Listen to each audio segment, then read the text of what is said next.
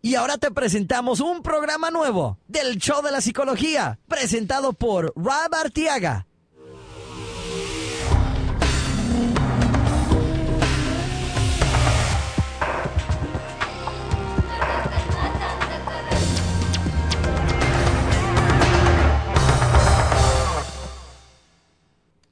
¿Qué tal amigos? Les habla su psicoterapeuta Rob Arteaga y a mí me pueden encontrar en el show de psicología.com, también en Facebook o en Twitter bajo el nombre arroba rob, R-O-B, bajo. Y hoy vamos a hablar sobre varios temas diferentes, interesantes. Vamos a hablar sobre las amistades ¿Cómo sabemos cuáles son buenas, cuáles son malas? ¿Son importantes o realmente no es algo que le debemos de poner mucha atención? Bueno, eh, después vamos a hablar sobre cómo recuperarse después de un desastre natural. En tiempos recientes aquí en los Estados Unidos se vio un tornado muy fuerte que pasó por el estado de Oklahoma y vamos a hablar cómo psicológicamente podemos sobrepasar un trauma como un desastre natural.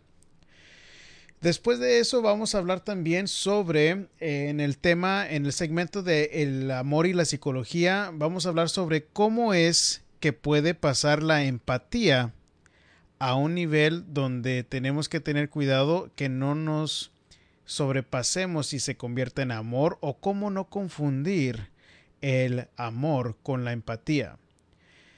También en el ah, segmento de eh, los sueños y la psicología vamos a analizar un sueño sobre una chica que habla sobre un viaje a Dubai. ¿Qué querrá decir? los sueños siempre son extraños y este no nos va a dejar nada que ah, vaya a ser algo normal.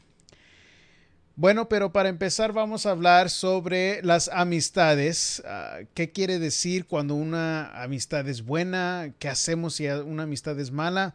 Y para prepararme para este segmento les pregunté en mis redes sociales ¿qué quiere, cómo definen ustedes qué, qué es un buen amigo y qué es un mal amigo. Gaby Melo nos dice la mayor diferencia entre un amigo y un conocido es la confianza a un amigo le podemos confiarle casi todo y se puede contar con él en todo momento, mientras que a un conocido le confiamos casi nada y no es alguien con que le podemos contar momentos difíciles. Wendy Cuya de Perú nos dice, creo que un buen amigo está en las buenas y en las malas. En pocas palabras, es incondicional y con nosotros y viceversa. En cambio, un conocido es alguien que puede importarle poco o mucho nuestras alegrías o tristezas. ¿Y qué son? Este, ¿cuál es el patrón para usted? ¿Usted tiene muchas amistades, pocas amistades? Eh, yo sé que para mí yo tengo la tendencia de tener más pocas amistades que yo considero cercanas eh, pero Carmen Bronce nos escribió, posiblemente durante mucho tiempo estés engañado. Hay mucha gente muy hipócrita, falsa. Peor en el peor de los momentos de tu vida lo sabrás creo que también mucha gente en lo que yo ah, puedo percibir es de que define sus amigos más cercanos en momentos difíciles, que es también algo que decimos mucho, ¿no? De que cuando tengas un momento de crisis es cuando te vas a dar cuenta realmente cuáles son tus amigos.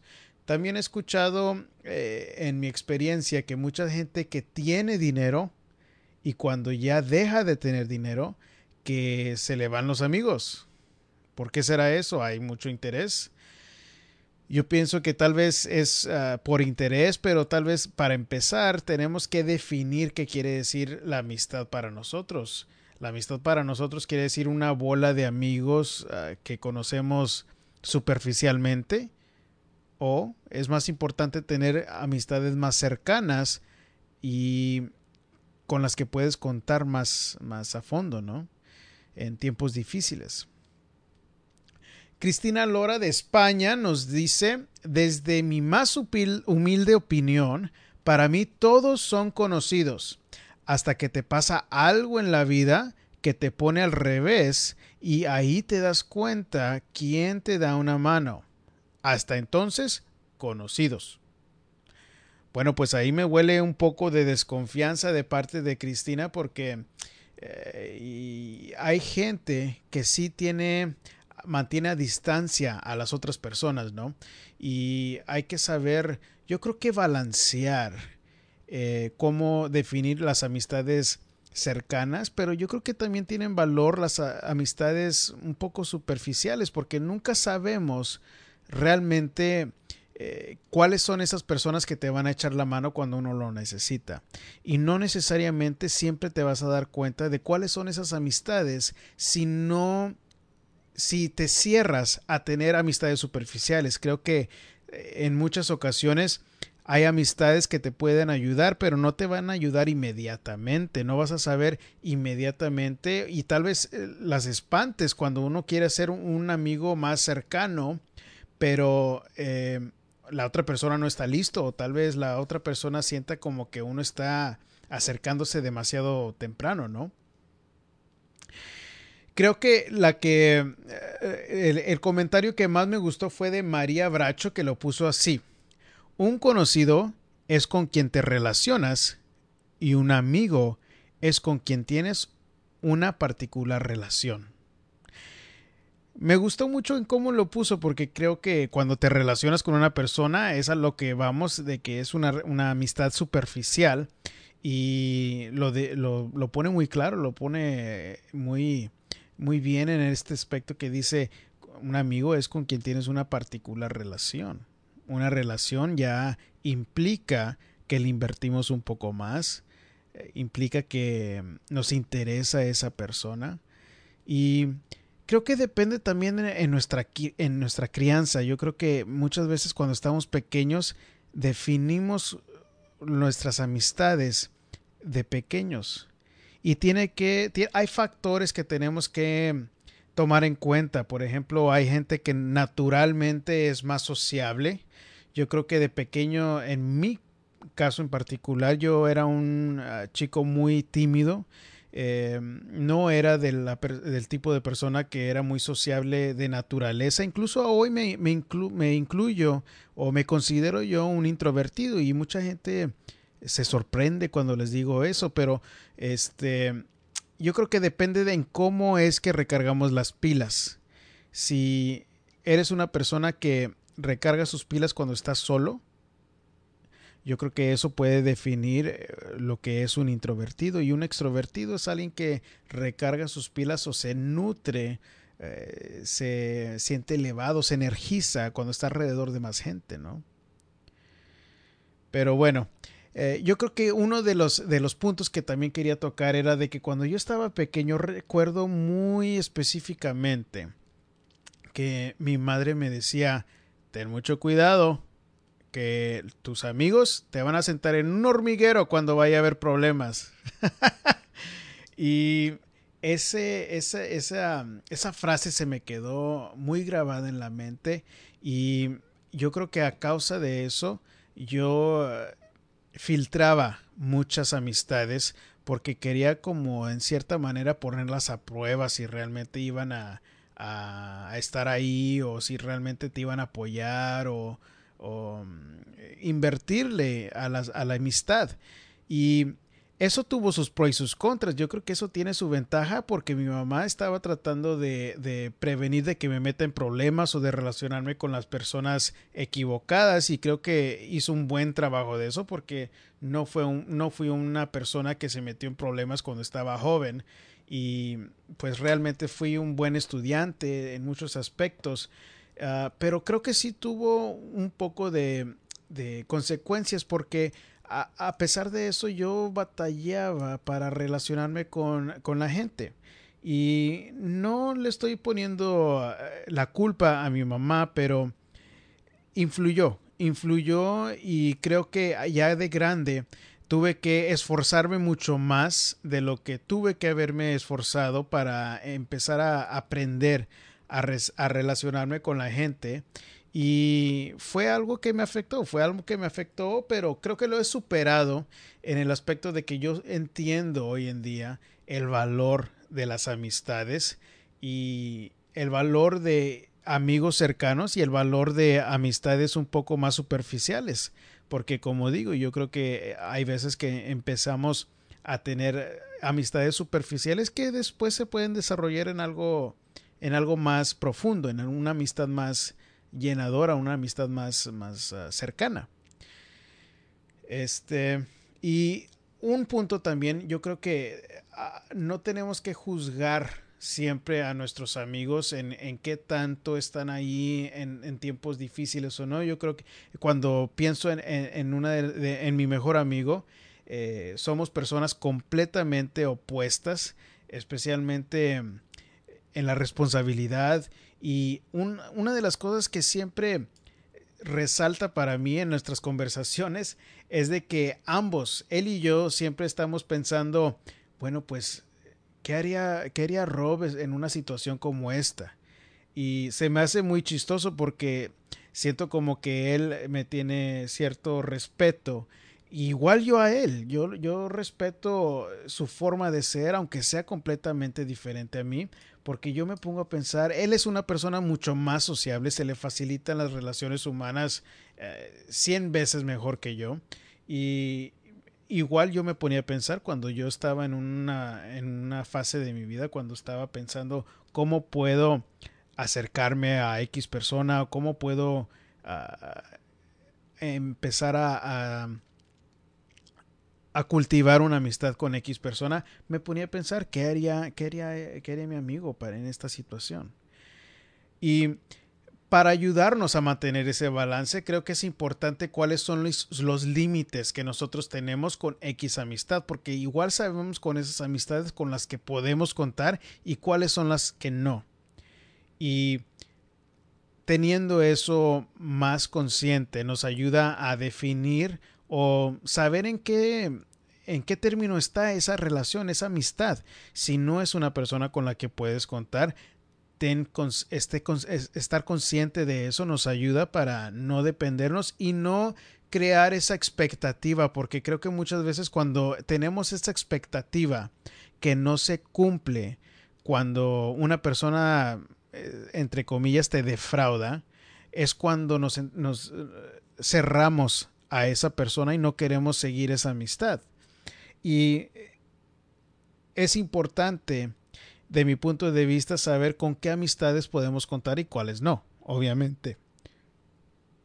Pero al mismo tiempo, no uh, aceptar a la, a la, persona como es, creo que también es importante para aprender de esa persona, así como yo aprendo de, de, mi mejor amigo, yo aprendo de su forma de ser, yo aprecio nuestras diferencias, porque cuando nos juntamos siempre nos divertimos, siempre hay mucho humor, siempre hay mucha nos complementamos de una manera que es, es uh, muy agradable cuando comparto tiempo con él.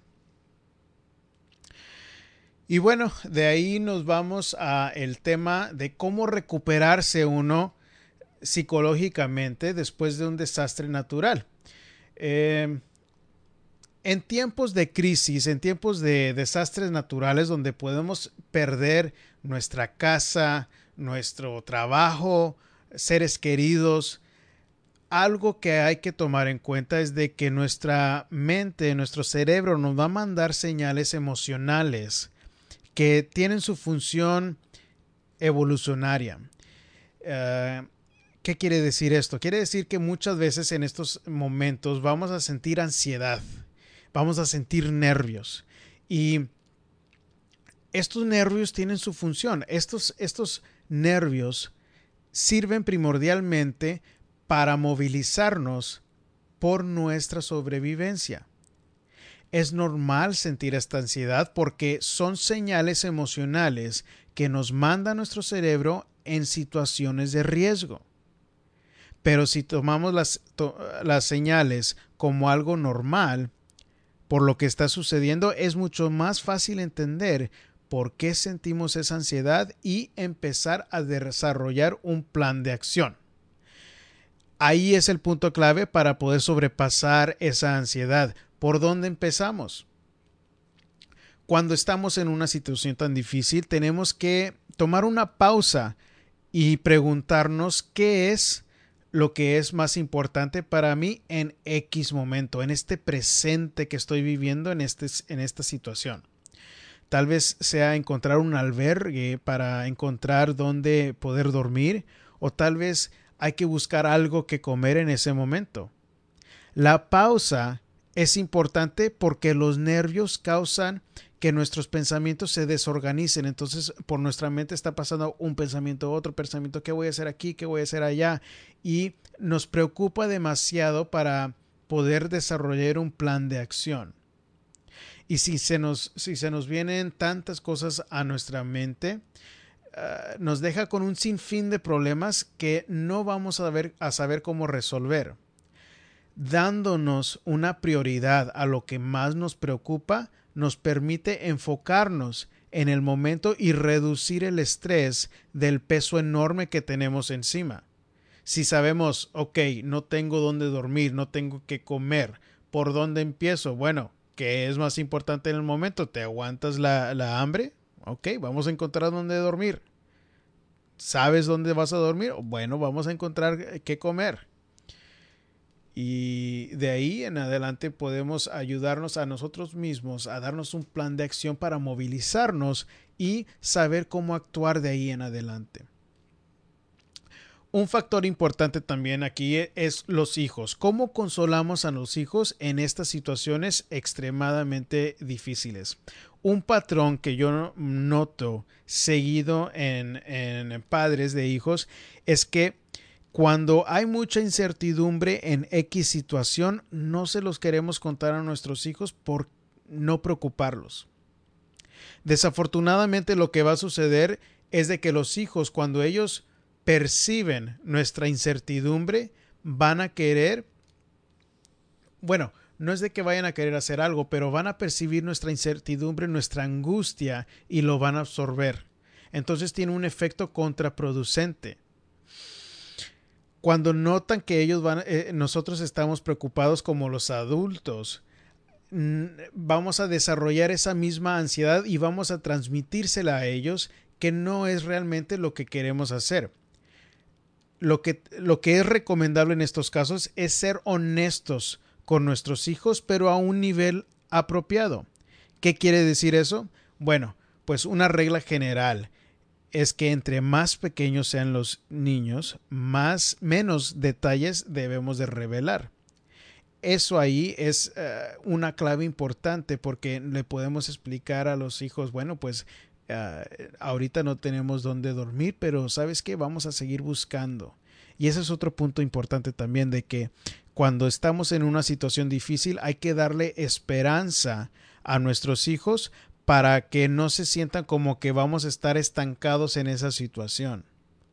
Y así, expresando nuestras eh, preocupaciones, les damos a los hijos exactamente cuál es la angustia que ellos están notando nosotros y también les estamos diciendo exactamente qué vamos a hacer para resolver la situación.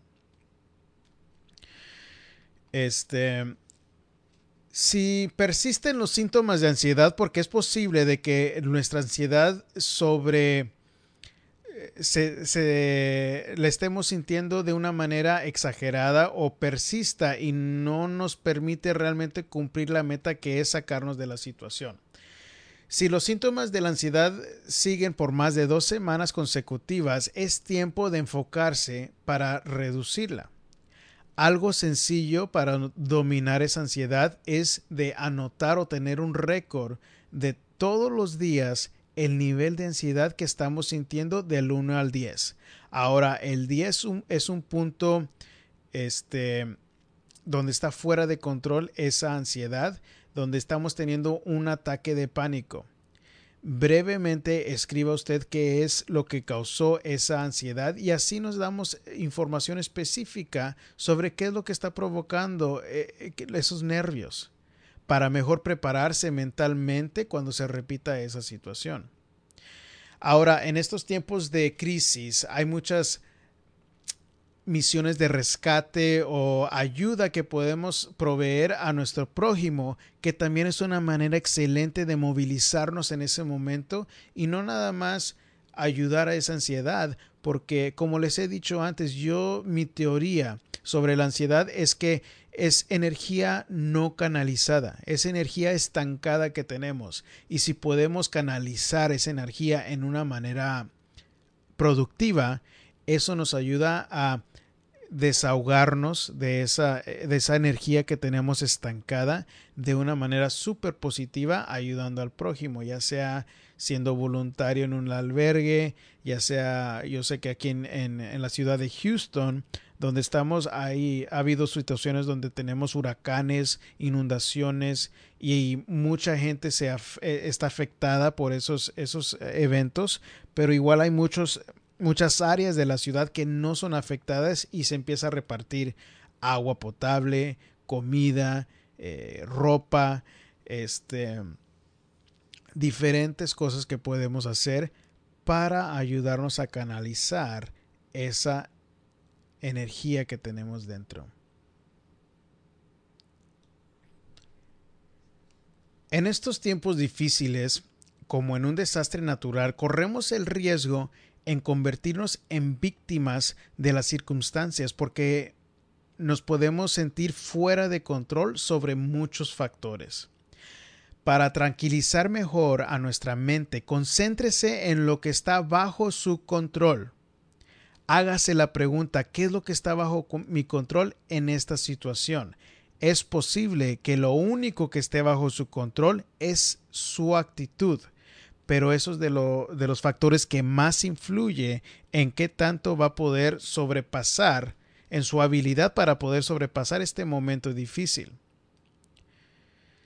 pero lo demás se tomará tiempo y esfuerzo, pero dándole la prioridad adecuada, llegará a la normalidad en menos tiempo de lo que usted piensa. Y muy bien, vamos a movernos a el segmento de la psicología y el amor. Esta va a ser una llamada y vamos a escuchar a ver qué nos dice. Hola Robinson, primero que todo quería agradecerte y felicitarte por tu espacio.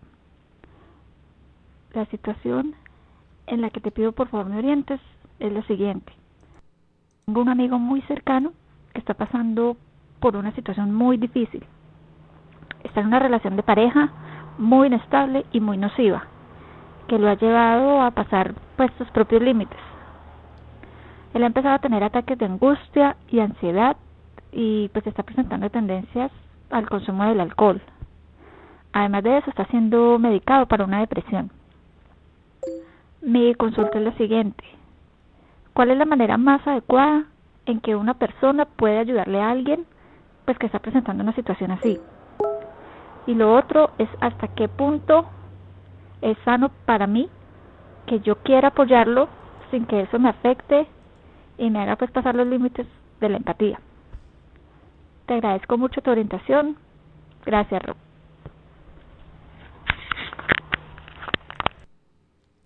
Muy bien, Joana. Bueno, para empezar con tu situación, estás preguntando cómo mejor apoyar una persona que está pasando por una situación de estas.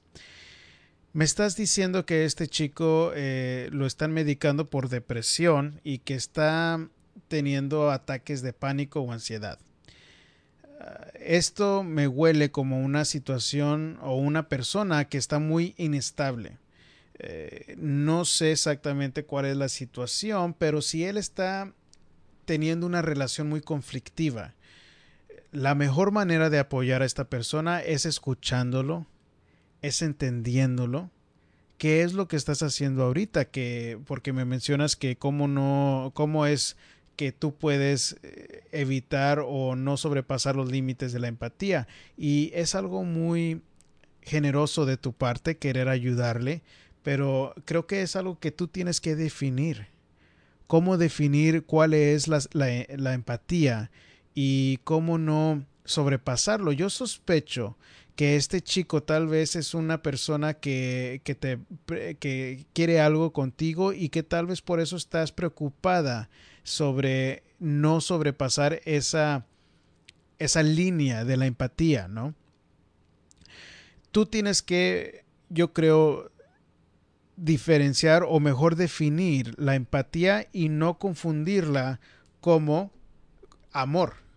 Creo que es algo que las mujeres muchas veces eh, cometen el error de escoger un nombre que es un proyecto para ellas, ¿no?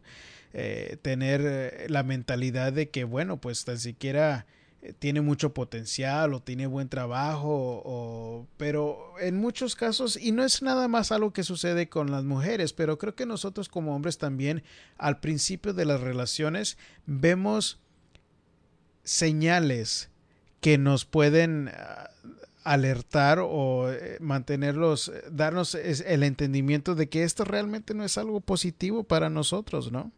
Esto no va a ser algo positivo, pero a pesar de ver esas señales, pensamos, ah, pero pues puede cambiar o tal vez lo puede ayudar. O... Y, y hay muchas teorías, especialmente con las mujeres, que tratan de explicar este fenómeno. En cierto aspecto, hay psicólogos que piensan que tal vez es mucho más fácil uh, arreglar los problemas de otra persona porque es mucho más difícil enfrentar nuestros propios problemas. Esa es una teoría que, que se ha presentado y es posible que esté sucediendo en el caso tuyo, pero analízate, analízate si hay algún vacío emocional que tú quieres llenar con el proyecto este de este hombre si eso es el caso, realmente no es amor, es más como un proyecto. Pero tiene sus, eh, sus eh, desventajas si entras o te permites cruzar el límite de la empatía porque vas a caer en una situación donde normalmente este hombre no va a cambiar. No va a cambiar o si tú quieres involucrarte en una manera romántica con este hombre, hazlo, pero ten mucha cautela y no te involucres hasta que tú veas hechos. Tú veas eh, con tu mente que esta persona realmente está haciendo cambios positivos en su vida. Yo no estuviera haciendo el trabajo que yo hago si no creyera que las personas pueden cambiar. Hay mucha gente que dice, no, pues este hombre no cambia, el alcohólico no cambia, el mujeriego no cambia. Yo veo cambios en hombres muy extremos todos los días.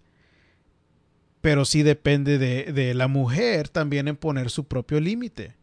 Cuando la mujer pone el límite o pone la expectativa de que si no se cumplen eh, X expectativas de que no van a seguir, no se va a seguir adelante, pues si, si no tenemos esa mentalidad que suena un poco rudo o tal vez un poco insensible cuando estamos hablando del amor, pero cuando no lo ponemos en práctica es cuando nos podemos meter en problemas. Así que en tu caso, Joana, yo lo, que te, lo que te recomiendo es de que si quieres apoyar a, a esta persona, a este amigo, apóyalo pero conociendo tus propios límites siento como que tal vez tu empatía, tus ganas de querer ayudarlo, lo, estés lo estás confundiendo con algo más allá que empatía. Y ten cuidado porque eso sí tiene, tienes que tener mucha cautela porque te puede meter en problemas especialmente si estás viendo las señales enfrente de tus ojos de que hay mucho potencial de, de cometer un error en esta relación. El chico está deprimido, eh, está recibiendo tratamiento para la depresión, está teniendo ataques de ansiedad y está en una relación conflictiva. Esas son todas recetas para poderte meter o que tú puedas caer en una situación lamentable. Bueno, y tengo una pregunta anónima en donde me pregunta un chico Creo que estoy enamorado de una persona, pero estoy casado con una chava que vale mucho y tenemos un hijo. Ellos valen su peso en oro, pero últimamente he salido con esta persona y si se puede decir que creo que está, se está enamorando y creo que me estoy enamorando y creo que ella también. Mi pregunta es que no sé qué hacer porque en esta persona hemos hablado de nada solo somos amigos, pero cuando hablamos y nos miramos a los ojos, hablamos de nuestras familias, pero cada vez que texteamos me dice que me aprecia y que soy su amigo. ¿Qué puedo hacer? Bueno, em, en este tipo de casos, si hay una esposa y hay un hijo de por medio, creo que tienes que darte cuenta que no es va a ser la primera ni última vez que vas a sentir atracción por otra persona. Pero rara vez se encuentra la madurez en la persona para poder detenerse cuando estás sintiendo esa atracción y marcar ese límite. Creo que ahí está el punto clave para ti. Tienes que saber cuál es ese punto límite porque espero que seas honesto y que no hayas sobrepasado ese, ese límite o cruzado esa línea en involucrarte más con esta persona. Pero es un buen tiempo para hacerlo. Claro, si tú te sientes tan disatisfecho en, en, en, la relación que no es lo que suena según lo que tú me has preguntado, eh, pues eh, si tú estás, no, no te sientes cómodo en la relación y estás listo para las consecuencias que te va a traer seguir adelante con esta otra relación, adelante. Pero según lo que tú me estás diciendo, no es así la situación esta, tu mujer y tu hijo me dices que valen su peso en oro. Entonces suena como que te estás portando muy egoísta en esta situación y tienes que evaluar realmente si seguir esta otra seguir una relación o perseguir algo más a fondo con esta otra amistad va a valer la pena porque no va a ser nada fácil. Vas a hay un hijo de por medio y vas a tener que mantenerlo porque legalmente estás obligado a mantener ese hijo y aparte vas a quitarle, a robarle de la experiencia de tener una mamá y papá. Este, pero mm, eh, eh, tienes que tener mucho cuidado con esta situación porque te puedes meter en grandes problemas. Igual, te, repito, si estás listo para las consecuencias que vienen en dejar esta relación, adelante pero no es lo que yo escucho en tu caso. Uh, mucha suerte. Muy bien. Vamos hacia el segmento de la psicología y los sueños. Y hoy tenemos uh, Dulce que comparte un sueño con nosotros. Hola Rob, habla Dulce. Eh, quiero comentar un sueño que tuve ayer. Bueno, soñé eh, que yo viajaba con, con alguien, con un amigo, viajaba hacia, hacia Arabia, pero un país en el que jamás he visitado, pero siempre me ha llamado mucho la atención, ya sea por su, por su desarrollo y en mi caso, como soy arquitecta, por el tipo de arquitectura moderna que hay en el país. Pero no así, pues no me llama la atención como para vivir, sino que solo para ir de turista, ¿verdad? no me gustan sus ideologías en cuanto al tema de la mujer, pero siempre me ha llamado la atención visitarlo. Me pareció todo muy raro, así de repente que lo soñé con, con esta persona y que me iba de visita, así de sorpresa, pero yo me sentía súper feliz de que iba y iba a un país el que siempre me llamaba la atención visitar, ¿verdad? Entonces quiero que me ayudes a, entender por qué soñé esto de repente y por primera vez. Gracias. Muy bien, Dulce. Este, tu sueño sí suena muy interesante y no es tan extraño. Fíjate que eh, hay muchos sueños que pueden ser mucho más extraños, pero muchas veces cuando estamos soñando, la, las imágenes que vemos, lo que estamos viendo en nuestro sueño parecen extraños porque hay una parte muy clave que no está activa cuando estamos soñando y esa parte de nuestro cerebro es la parte lógica, la parte relacionada con la lógica no está activa cuando estamos durmiendo. Pero fíjate que hay, hay puntos muy interesantes de tu sueño que nos dan claves en descifrar por qué lo soñaste. ah, dices que este, este lugar en Arabia es ah, algo, un lugar que te atrae, pero no para vivir ahí, sino que para visitar. Algo, algo que resalta para mí también es de que tú eres arquitecta y que te atrae la arquitectura de este lugar en, en, en tu sueño. Para mí eso me huele como que este sueño tiene algo que, algo que ver con tu trabajo. Yo sospecho que ah, en los últimos días, cuando antes de que, de 24 48 horas antes de que soñaste esto, que tú soñaste, que tuviste tal vez algo, algún proyecto nuevo propuesto en, en tu trabajo, porque eh, también el sueño es un viaje. Un viaje puede es algo que nos lleva de punto A a punto B, que puede ser como la propuesta de un trabajo nuevo. Este, mm, algo que también me, me, me, llama la atención es de que tú dices que te sientes sorprendida, que te sientes contenta es posible que esta propuesta de trabajo es algo que te entusiasmó, es algo que te llamó mucho la atención y este es, posible la, explicación por el sueño de que ah, te llamó la atención, es algo que no te esperabas.